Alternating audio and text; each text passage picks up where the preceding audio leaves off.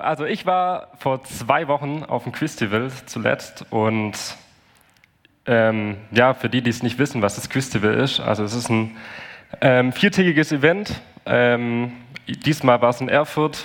13.000 Christen und Christinnen kommen da zusammen aus ganz Deutschland. Und es findet alles sechs Jahre statt. Also so die Rahmenbedingungen. Und wenn ich ganz ehrlich bin, es hat schon extrem viel Kraft gekostet.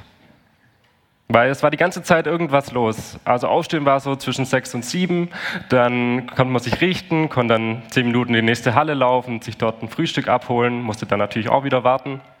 Hat dann zwei Brötchen, ähm, zwei Scheiben Käse und ein, so ein, ja, was sagt man, so ein Klacks äh, Marmelade bekommen, was, äh, stand extra dabei, was ein durchschnittliches Frühstück sei. Also, wenn ihr morgens nochmal frühstückt, könnt ihr nochmal dran denken, aha, vielleicht habe ich sogar ein überdurchschnittliches Frühstück. Also nochmal noch mal dran denken. Ähm, genau, dann ging es danach in die S-Bahn mit viel zu vielen Leuten, ab zur Messe, 20 Minuten fahren.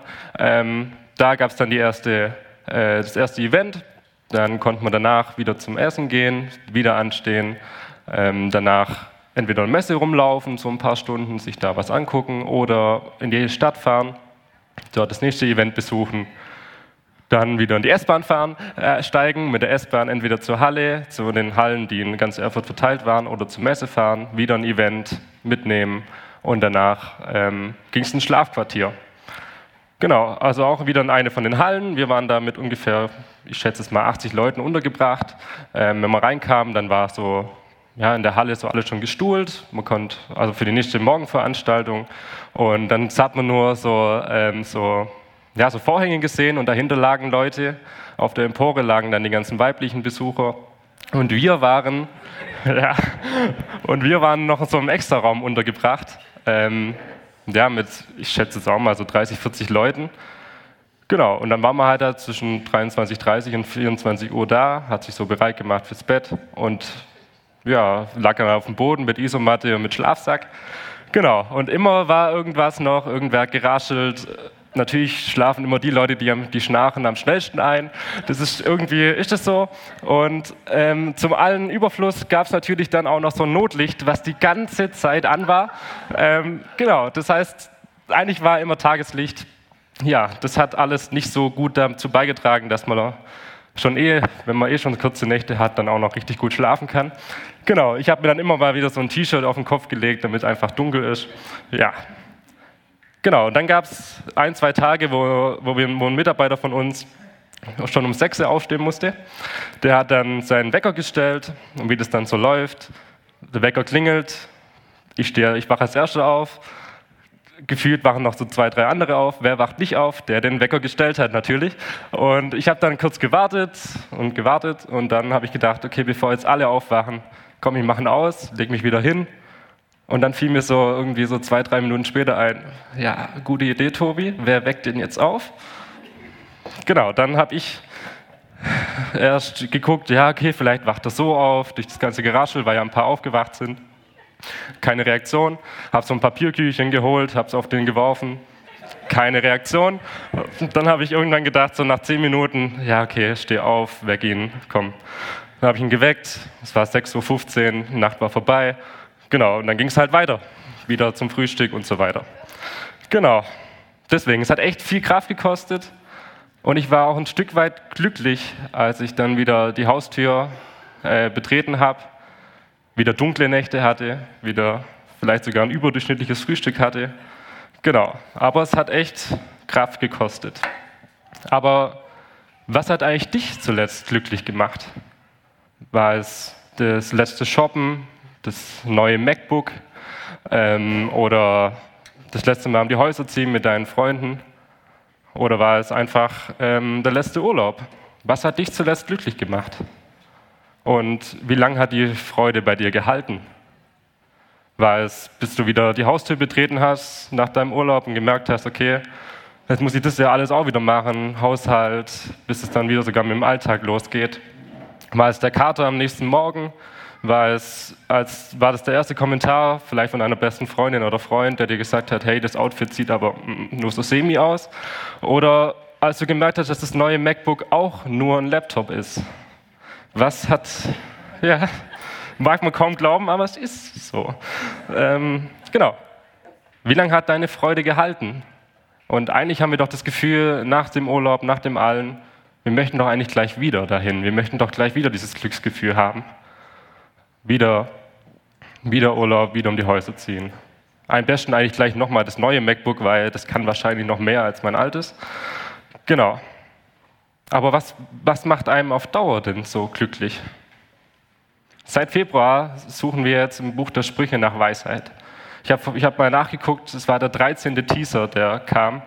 Das heißt, du hast schon zwölf Predigten gehört zum Thema Weisheit. Bist du denn überhaupt schon weiser geworden? Weißt du eigentlich, wie jetzt das Leben aussieht? Was es fordert, was es ausmacht? Oder weißt du jetzt schon, was dich eigentlich glücklich macht?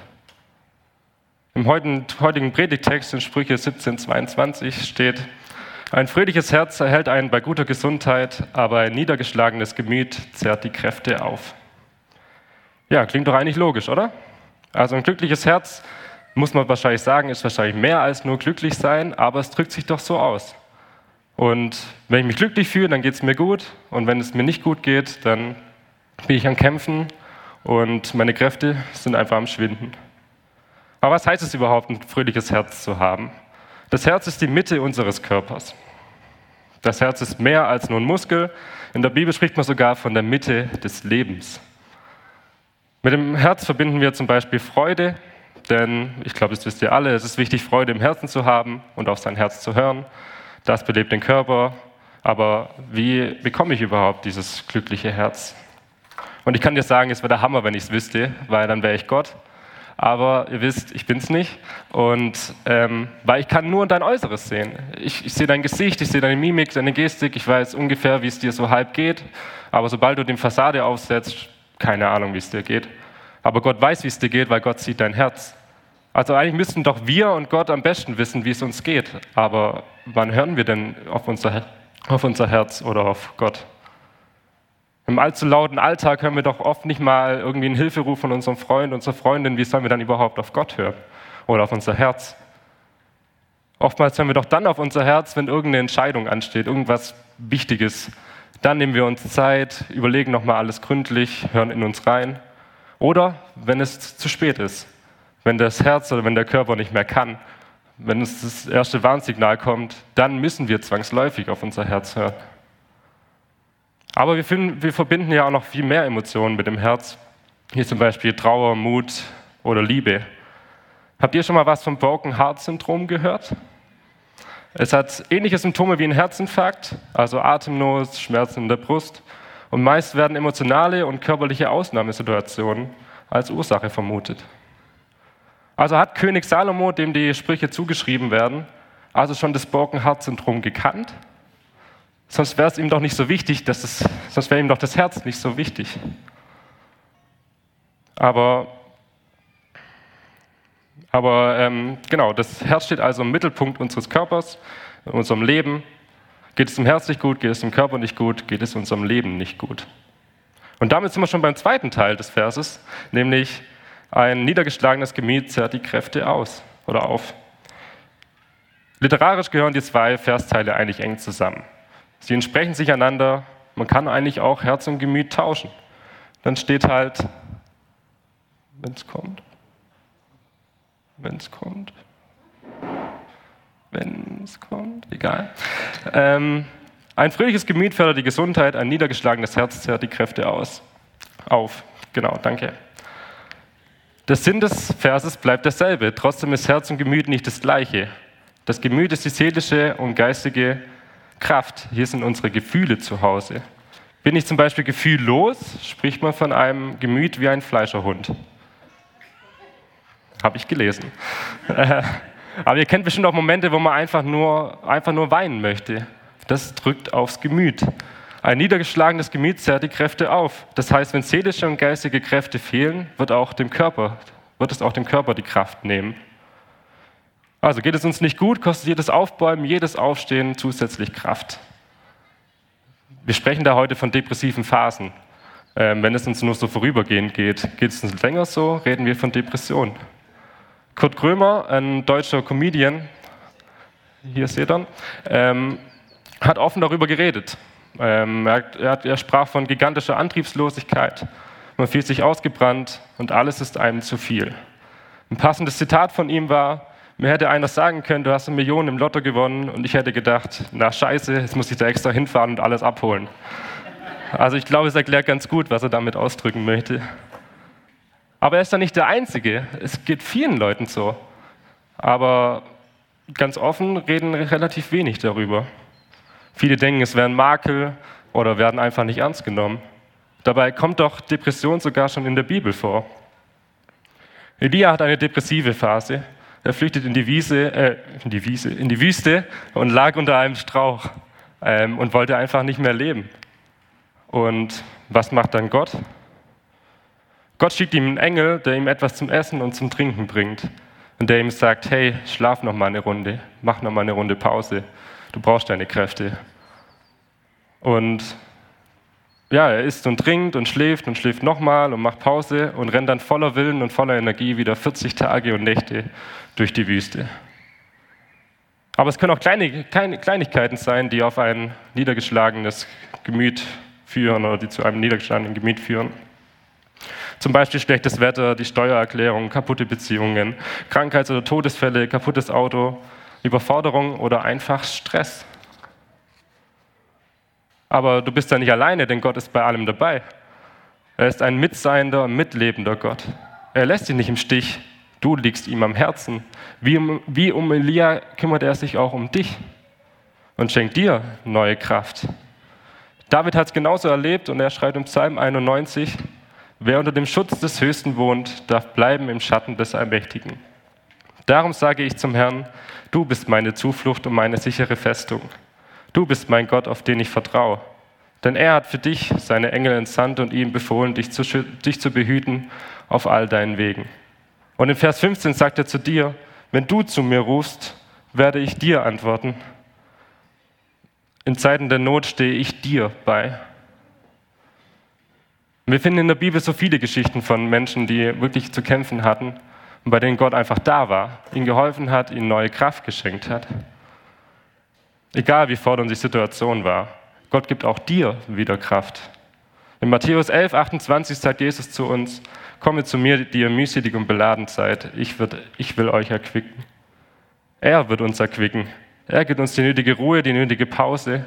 Er gibt uns zu essen, zu trinken und sagt, mach Pause. Um das vielleicht noch ein bisschen mit dem niedergeschlagenen Gemüt vielleicht noch ein bisschen besser zu erklären, jetzt kommt der Formel 1-Reifen. Ähm, genau, da fiel mir der Formel-1-Reifen ein. Denn der Reifen funktioniert eigentlich perfekt, bis die Temperatur zu heiß wird, bis der Kern zu heiß wird. Dann fängt das Auto an zu rutschen, der Reifen könnte platzen, das Auto ist nicht mehr kontrollierbar und man muss einfach langsamer fahren. Also man redet da ungefähr von 100 Grad Kerntemperatur. Also unser Gemüt ist das Innere vom Reifen und das Gummi drumherum sind die Umstände, die inneren und äußeren Umstände. Also wird alles zu viel, rödeln wir uns ab, lassen wir uns die Reifen öfter mal durchdrehen, dann wird unser Inneres zu heiß, die Kerntemperatur wird zu heiß. Und ja, wir können irgendwann nicht mehr am Limit fahren. Aber wir überfahren einfach den Reifen und sagen, ach komm, eine Runde geht noch und ich möchte das noch mitnehmen und da möchte ich noch dabei sein, weil verpassen pff, muss ich eigentlich, möchte ich eigentlich auch nichts. Und das geht so lange gut, bis wir komplett überdrehen und gefühlt verbrennen. Aber der rettende Boxenstopp einfach nicht kommt und der Reifen platzt und wir aufgeben müssen. Also lass dein Gemüt nicht über 100 Grad werden. Jetzt wirst du wahrscheinlich sagen, ja, okay, das klingt alles so leicht und ja, in meinem Kopf habe ich das schon alles ausgemacht. Ich mache dann und dann Pause und dann gehe ich mal spazieren, vielleicht mache ich noch ein bisschen Sport. So bin ich auch. Und ganz ehrlich, ähm, ich würde lügen, wenn ich es nicht öfter schon im Kopf durchgeplant hätte, wann ich was machen will. Aber wenn es dann drauf ankommt, habe ich irgendwie, ja, schaffe ich es irgendwie nicht. Dann ist dann der Griff zum Handy doch wieder schneller als, äh, als gedacht oder ich muss dann doch nochmal das machen, weil eigentlich komme ich doch jetzt schon nicht hinterher mit allem und wie soll ich das dann nach der Pause noch schaffen? Kann ich mir doch gerade gar nicht erlauben. Denkst du das auch manchmal? Denkst du auch manchmal lieber höher, schneller, weiter? Dabei würde doch helfen, sich mal hinzusetzen, mal rauszugehen, mal die Gedanken freien Lauf zu lassen, einfach mal ruhig zu werden. Aber wie gesagt, ich kenne das ganz gut, dann ist die Versuchung, die Versuchung wieder so groß, zum Handy, zum Tablet, zum MacBook zu greifen und dort einfach sich entweder weiter berieseln zu lassen oder einfach weiter abzuliefern. David Kadel, Motivationscoach, der mit Fußballprofis und Trainern zusammengearbeitet hat und zusammenarbeitet, wie zum Beispiel Jürgen Klopp und David Alaba, sagt Folgendes. Die Ablenkung durch alles Mögliche, vor allem durch die mediale Dauerberieselung, trage nicht dazu bei, dass man auf sein Herz hören könne.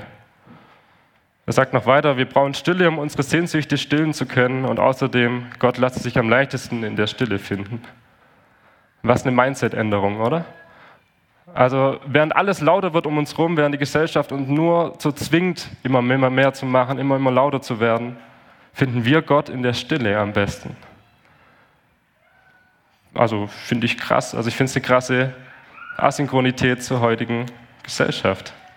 Und er sagt noch weiter, ich habe in letzter Zeit einiges gelesen über das Thema Gottesvertrauen und entdecke in den letzten Wochen ganz neu, wie wohltuend die Haltung des Loslassens ist.